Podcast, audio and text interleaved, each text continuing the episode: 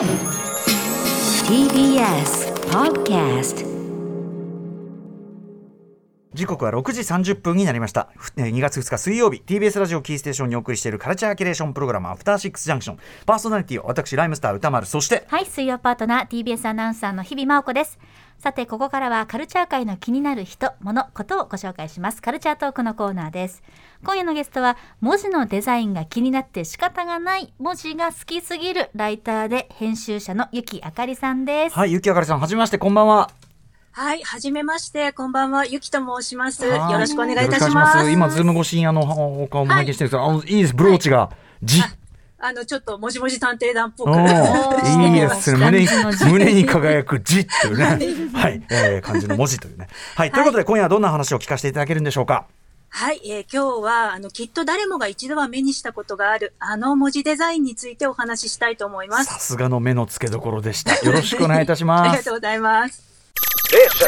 After Six Junction. 生放送でお送りしています、アフターシックスジャンクション、カルチャートークのコーナーです。今夜のゲストは一日中文字文字文字文字と文字のことばかり考えているという ライターで編集者のゆきあかりさんです。ゆきさんよろしくお願いします。よろしくお願いします。なんて紹介をしてしまいますけど本当に文字文字文字文字と文字のことばかり考えている。これは間違いではないそうですね。なんかこう街中を歩いてても気になる文字を見かけると、こうつい写真撮っちゃうみたいうんうんなところはありますおね。この字体ちょっと可愛いぞとかねそうですね。うんなんだろう、この文字とか、看板の文字とか、つい何でも写真撮っちゃいますね。ねしかもよく考えてみればその一個一個にデザインした誰かがいるわけですもんねそうなんですよね。うんそれがまた、あのー取材してみると本当思いがけない話が飛び出してくるっていう、うん全部ドラマがあるっていうのがすごいですよね。まさにそんなお話でございます、はい。さあそれではゆきさんのご紹介日比さんからお願いします、はい、ご紹介します。1971年生まれ、社食から DTP への移行期に印刷会社に在籍。後にビジネス系専門誌の編集長を経て2000年よりフリーランスに。文字、デザイン、印刷、手仕事などの分野で取材、執筆活動を行っていらっしゃいます。著書には書体が生まれる時代を開く書体を作る書体建設士橋本和夫失礼しました。書体設計士橋本和夫に聞く活字社食デジタルフォントデザインの舞台裏。印刷紙作りを支えてきた34人の名工の肖像など多数です。2011年から雑誌デザインの引き出しのレギュラー編集長も務められ今年1月連載をまとめた書籍「もじもじ探偵団街で見かける文字デザインの秘密」をグラフィック社より刊行されました。はいということで今回この本をねベースにまあお話を伺うわけですけど、はい、レギュラー編集者を務めていらっしゃるということです。はい、そうです。さっきそのね日比さんがあの読んでくれたあのちょっと日比さんは多分時代的に社食から DTP へというこの辺りとかね、はいちょっとあのピンとこないかもしれない後ほどこんな話もね、はいキャリアの話で伺いますんでね。お願いします。はい。ということで、デザイン、まずね、デザインの引き出しというね、このね、雑誌がもう我々以前、えーっと、2018年9月になりますか、えーとにかく、あの、出るたびに迷子を度肝を抜かれる雑誌デザインの引き出し、編集長、ね、えーこの特集をしましてですね、毎回とにかく、あの、印刷から紙から凝りまくって、おそ物として恐ろしい雑誌として知られる デザインの人たち、これずっとまあ編集されてきたはいということなんですね。そうですね。あの、10年以上、はい、やっております。うん、そしてさらにですねこんなねもう見た誰もが肝を潰す肝潰し雑誌として名高いデザイン引き出しデザインの引き出しの中の人気連載を本にされたのが今回の「もじもじ探偵団」ということなんですね。はい、そうです。えー、とまずこれどういうこう連載とかどういう話をまとめた本なんでしょうか？はい、えっ、とですね、あのーまあ、もじもじ探偵団っていうのが、あの、今ご紹介いただいたみたいに、あの、2016年からデザインの引き出しで、えっ、と、スタートした連載記事をまとめた本なんですけれども、はい。えっ、と、本のサブタイトルに、あの、街で見かける文字デザインの秘密というふうにつけたんですが、あの、私たちの身の回りにある、あの、さっきもお話しした、その、街の中とか暮らしの中とか、はい。えっ、と、街に出なくても、暮らしの中でも、例えば机の上とかを見回しても、いろいろなところに文字ってあると思うんですけれども、そういう、えっ、と、文字の中で、こう、気になるデザインの文字っていうのを、えー見つけてきて、で、それについて、こう、そのデザインを誰がいつどんな風に手掛けたのかっていうのを取材してまとめた本です。で、えっ、と、本の中では、あの、街や暮らしの中で見かけるそういう文字のデザインが気になって仕方がない二人組っていうことで、アイアイ探偵と助手の猫くんの二人組が あちこち調査に飛び回ってレポートをしてくれています。めちゃめちゃ可愛い二人ね、ね猫ちゃんの二人が。はい、はい。あの、樋口優子さんのの絵ですごく可愛いんです。ははいい。あのーこれもうめちゃめちゃもうあのすごく面白かったですよ、本当に。あありがとうございます。かあの非常に僕好みの話でしたやっぱり僕もやっぱりフォントとか文字とかすごい気になる方で、あのーはいあの例えば以前だと SF 映画のねフォントっていうのを扱った本の紹介をしたと思うんですけどとにかく割と気になる方で確かに、例えばこの本で言うとあのテレビの美術のあのー文字を書かれてるはい職人さんの話、はい。これ度肝抜かれましたこの人のい。や、もう本当にあの時代劇に登場する文字全部書いてる人がいるんだっていうのが本当にびっくりしましたね。ねえしかもこうなんていうかな場合とかあれによって結構書くテクニックとか字体とかも自在に変えてじゃないですか。そうなんですよ。なんか女性が書いた手紙だから、こう、たおやかにひらがなを多くとか、はいあの、男性が書いて、あの、ちょっとこの人はうん結構学のある人だから、こういう文字で書きましょうとか、ねそういうことを、すごく一つ一つ、もう本当に、あの、ちらっとしか映らないと思うんですけど、ね手紙なんて。はいそういうのを、あの、一つ一つ考えてちゃんと書いてるんだなっていうのがびっくりしました。いやーだからこの本当に絵の映像作品の面の下の力持ち、美術のうんしかもとても一人の人の仕事とは思えないこの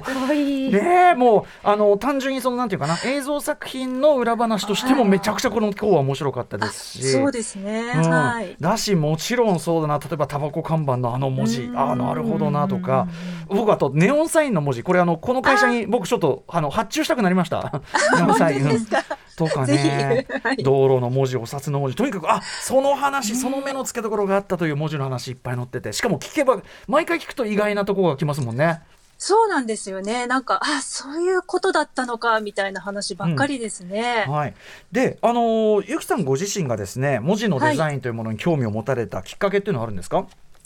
えっと、私自身はもう、あの、仕事からなんですね。えっと、大学を卒業して、あの、すぐに就職したのが、えっと、印刷会社の編集部門でして、うんうん。で、当時は、あの、まだ、えっと、社食ですね。あの、社食って、社員食堂じゃなくて、はい。写真食事っていうのがあったんです写けれども真食事、これちょっと、はい。あの知らない世代にちょっと説明してあげると、写真食事ってなかなか多分ね、あの、もう90年代の半ばぐらいから今のあの、Mac を使ったデジデタルにジタルね。今も当然コンピューターでやっちゃう、はいはい。そうそうなんですよ。だから、あの、馴染みが本当にある世代以上じゃないとないと思うんですけど、えっと、写真の技術を応用して、えっと、文字を印字するっていう、うん。あの、技術がデジタルの前にありまして、なんか、ネガ、ネガってわかりますか？あの、写真のネガね。えっとわかります。写真のネガ。はい。はい、えっと、黒と白が反転してる。ええええで、あのーなので、えっと、文字がすごい何千字と並んだガラスの板があるんですけど、そこに、えっと、黒の中に白い文字がこう白抜きで入ってるみたいな文字盤っていうのがあって、それが今でいうフォントなんですよね。いろんな書体の文字が入ってると。で、それを機械にセットして、えっと、レンズの位置で、こう、印字したい文字を選ぶんですね。選んで、カメラのシャッターを押すみたいにカシャンってシャッターを押すと、それが印画紙っていうのに印字されるっていう。はで、それで文字を印字していく。で、それを印刷の原稿にしたっていう時代があったんですね。原稿の土台にしていくわけですよね。そうなんです、そうなんです。まあだから今デジタルでわーってやるんだけど、まあ手間かかるーす。ごい本当に文字を植えていくっていうそう感じのそうなんです、そうなんです。そんな食事ですね。まあだから、まさに字を直接的に扱うはい時代というかね、お仕事でもあったわけですよね。すね。で、うんなんかその時代に、まあ、就職をして、で、そうすると、あの、私は編集者だったんですけれども、あの、編集者の仕事の一つっていうのが、まあ、まだ手書きの原稿とか来る時代だったので、ええまあ、そういう原稿整理をして、レイアウトの部署に渡すときに、レイアウト指定っていうのもしなきゃいけなくって、うん。で、あのーまあ、どんなデザインの書体をどういう大きさで、どんな風にはい。紙面に配置するのかっていうのをレイアウト指定紙っていう方眼紙みたいなやつですね。指定紙に鉛筆でこう書いて、はい。で、それを、えっ、と、レイアウトする部署に渡すと、その通りに組んでくれるっていう仕事をしてたんですね。うんうんで、そういう仕事をしてたので、書体を選ばなきゃいけないから、いつもこう、書体見本帳っていうのをデスクに置いてて、で、暇さえあればそれをパラパラめくっては、あ、うん。こんな書体があるんだとか、これいいな、今度使ってみようとか、うんうん。えっ、と、そういうことをすごくいつも考えていて、うん。なんか気がついたらそれがすごく楽しかったっていう。うんうんうん。で、あの、その後、まあ、いろいろあって、まあ、ライターとか編集者の仕事をするようになるんですけれども、その時に、あの、まあ、その時のことを思い出して、うんあそういえばこういう書体って一体誰がどんな風に作ってるんだろうっていうことに、あの、急に興味を持つようになりまして、ねで、そこからなんかいろいろな文字のことを調べるようになったっていう感じですね。実はだって必ず一文字一文字デザインしてる人がいるんだものね、恐ろしいことに。そうなんですよ。あの、一番最初やっぱりびっくりしたのは、あの、デジタルっ今のは本当にコンピューターのキーボードを押せば、文字が現れるので、なんか書体も時代、あの、自動的に誰かがつく、あの、自動的に作られるみたいなものを想像したりすると思うんですけれども、ええ大元になる字は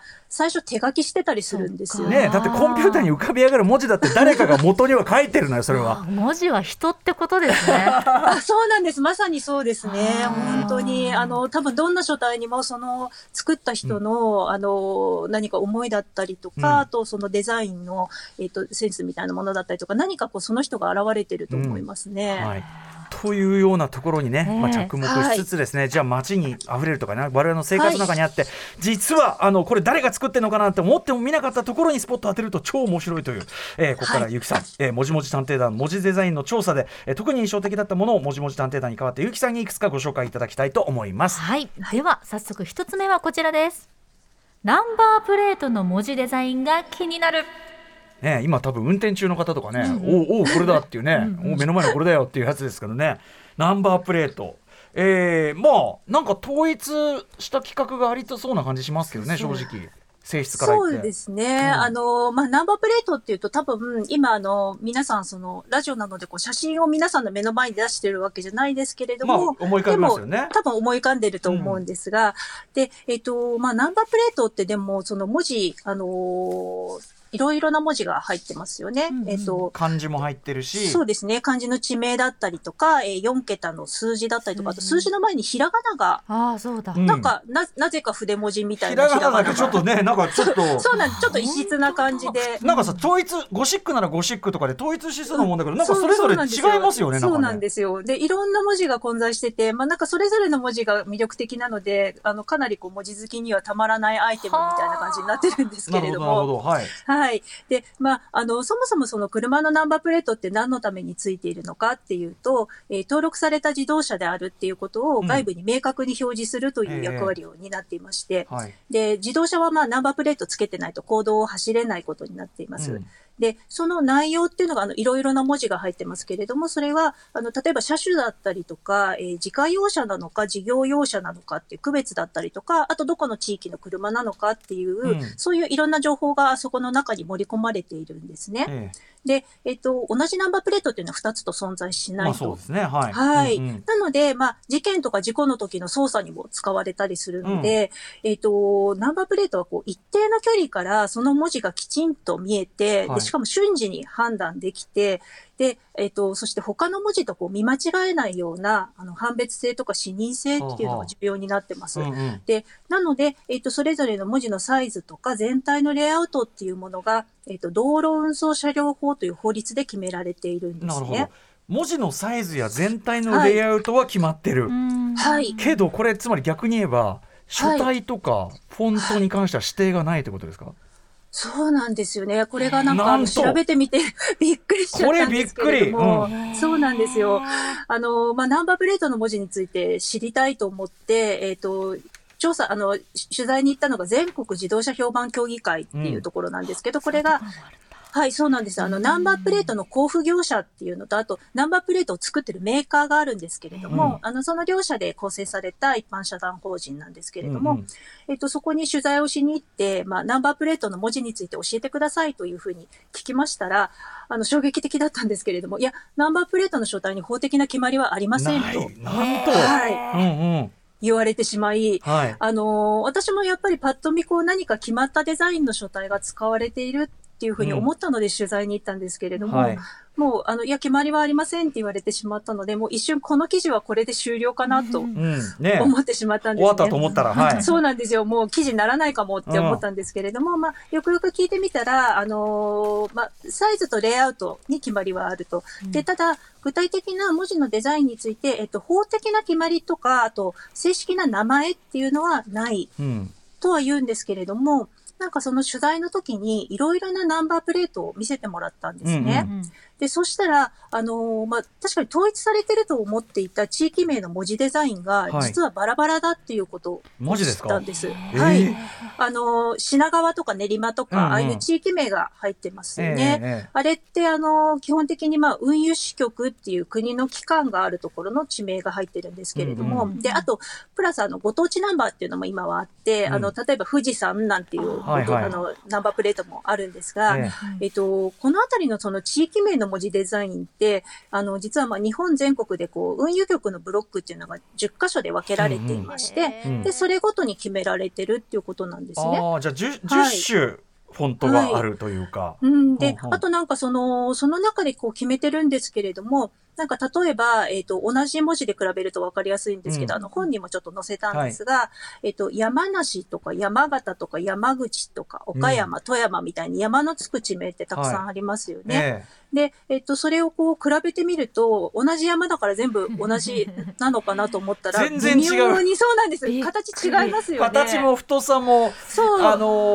ーなんていうかな、うん、字体も違う。本当にそう。全然違う。そうなんですよ。なんかそんな風に、そうそう、あの、比べたことがなかったので、うんうんこう違うって知らなくて、これは結局その、それぞれの地域名として、その山梨とか山形とかそういう言葉として並べた時のバランスでそれぞれ形を決めてるらしいんそうかそうですね。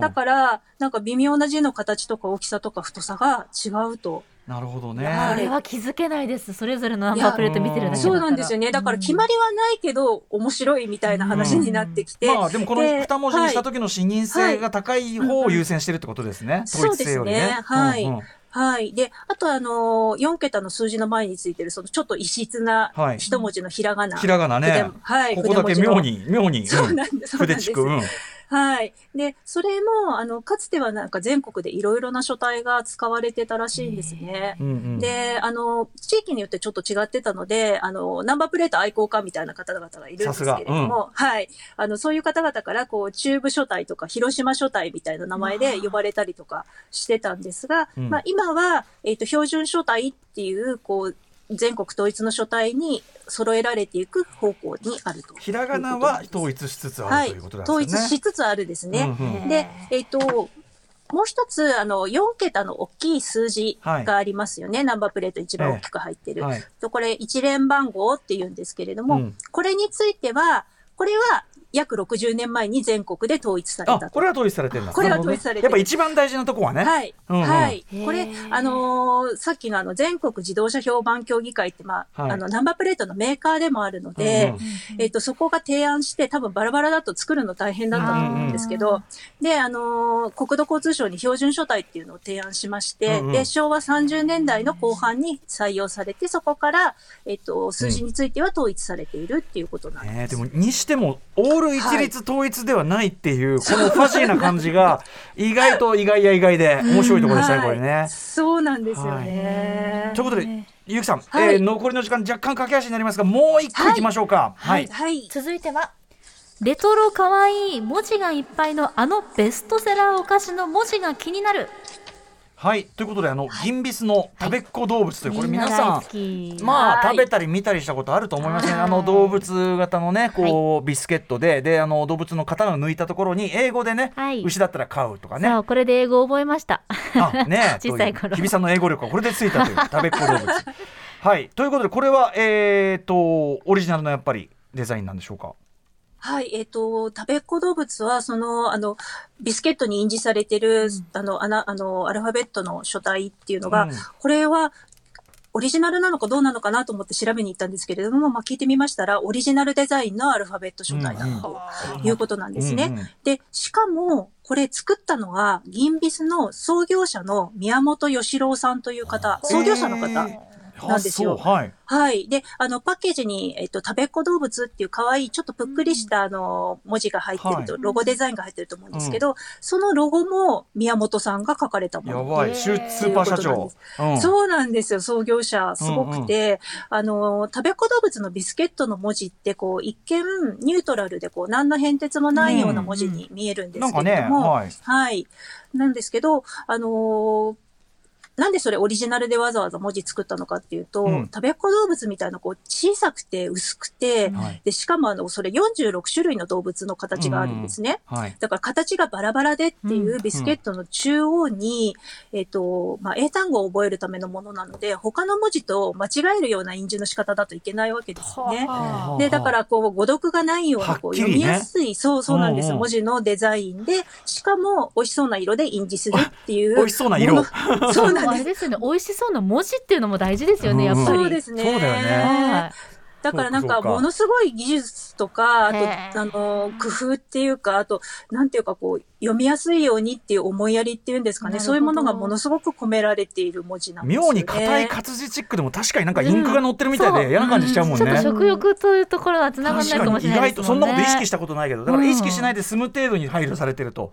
そうなんです。いうことなんですねはい。で、まあ、あの、お菓子メーカーの創業者なので、どうしてそんな文字を作れたのかなとか、あと、まあ、デザインの勉強したことがあったのかなと思って、こう、取材を進めてみましたら、はい。まあ、宮本義郎さんっていうのは、あの、小さな頃、幼い頃から、こう、小足しはもう初夏だったと。初夏だったいうことがなるほどそうなんです。はい。で、あの、宮本さんってあの、1906年、えっと、明治39年に生まれているんですけれども、はい。で、えっと、旧制中学を卒業した後にお菓子業界に入られて、で、それから、えっと、少しそのカステラの製造販売をしていた会社で勤めた後で、えっと、奥さんと二人で東京の錦糸町で、えっと、昭和5年1930年に創業するんですね。うんで、宮本製菓工場っていうのを創業します。うんで、えっ、と、それが、まあ、あの、戦争で、あの、東京大空襲っていうので、えっと、一度焼けてしまうんですけれども、まあ、すぐに、あの、2ヶ月後には工場も建てて、こう、製菓業を再開しまして、で、終戦直後の9月には、あの、今度銀座に営業所とレストランっていうのを開業するんですね。で、その時に宮本製菓工場から会社の名前を銀座ベーカリーというふうに変えます。で、その銀座ベーカリーのロゴの文字も吉郎さんが自分で書いて、うんはい。で、さらに、その、上にこうマークをつけたんですけれども、うんうんうんそれが吉郎さんが当時飼っていた熊、え？熊を飼ってた？熊、熊を飼ってた。うんうんうん。はい。熊をモチーフにしたロゴマーク、コロちゃんマークっていうのを、えっ、と、作ったんですよね。うんうんで、まあ、熊飼ってたぐらいでものすごい動物好きだったので、初夏であはいり動物好きでありはい、。そうなんです。で、あの、まあ、動物っていうのは世界に共通する会話のきっかけになるっていうふうに考えて、うんそれで、えっ、と、動物に英単語を印字したビスケットの食べっ子動物っていうのを作ったっていうことなんです。わかります。ちょっとね、はいこれはまあ海外版がいろいろ出てますとか、いろんな面白い話もあるんですが、これはぜひ本の方、読んでいただいて、あっという間にお時間来てしまいました。はい。ということで、ゆきさんの最新刊情報、はいさんからお願いします。はい改めましてもじもじ探偵団街で見かける文字デザインの秘密はグラフィック社より税込み2200円で発売中ですはい、あの、相合い探偵社の名刺も入ってて、本当に粋なね作りでございます。可愛らしいゆきさん、はい他にお知らせ事などありますか？ごめんなさい。あはい。はい、えっ、と、もじもじ探偵団っていうのは、あの、現在も、えっ、と、デザインの引き出しで連載継続中でして、うんえっ、と、最新号っていうのがもうすぐ発売になるんですね。うんえっ、と、2月の上旬発売です。で、こちらでは、えー賞味期限の文字というのを取り上げてますので、ぜひこちらもご覧くださ賞い。味期限、ススタンプですよね、でもね。えっ、と、スタンプじゃないんスタンですよ。プじゃない。はい、えっ、と、牛乳の蓋のとこ、あの、そうんうん注ぎ口のところとか、はいはい缶の裏側とかに入ってるドットの文字があるんですけれども、それってどうやってやばい。印字してるのとか誰が作ってるのっていう話を聞いてます。これデザインの引き出し今載ってるということですね。はい載ってますはいちょっと駆け足になってしまいましたが、ありがとうございます。今夜のゲストははいライターで編集者のゆきあかりさんでした。ありがとうございました。はい、ありがとうございました。はい Station. After Six Junction.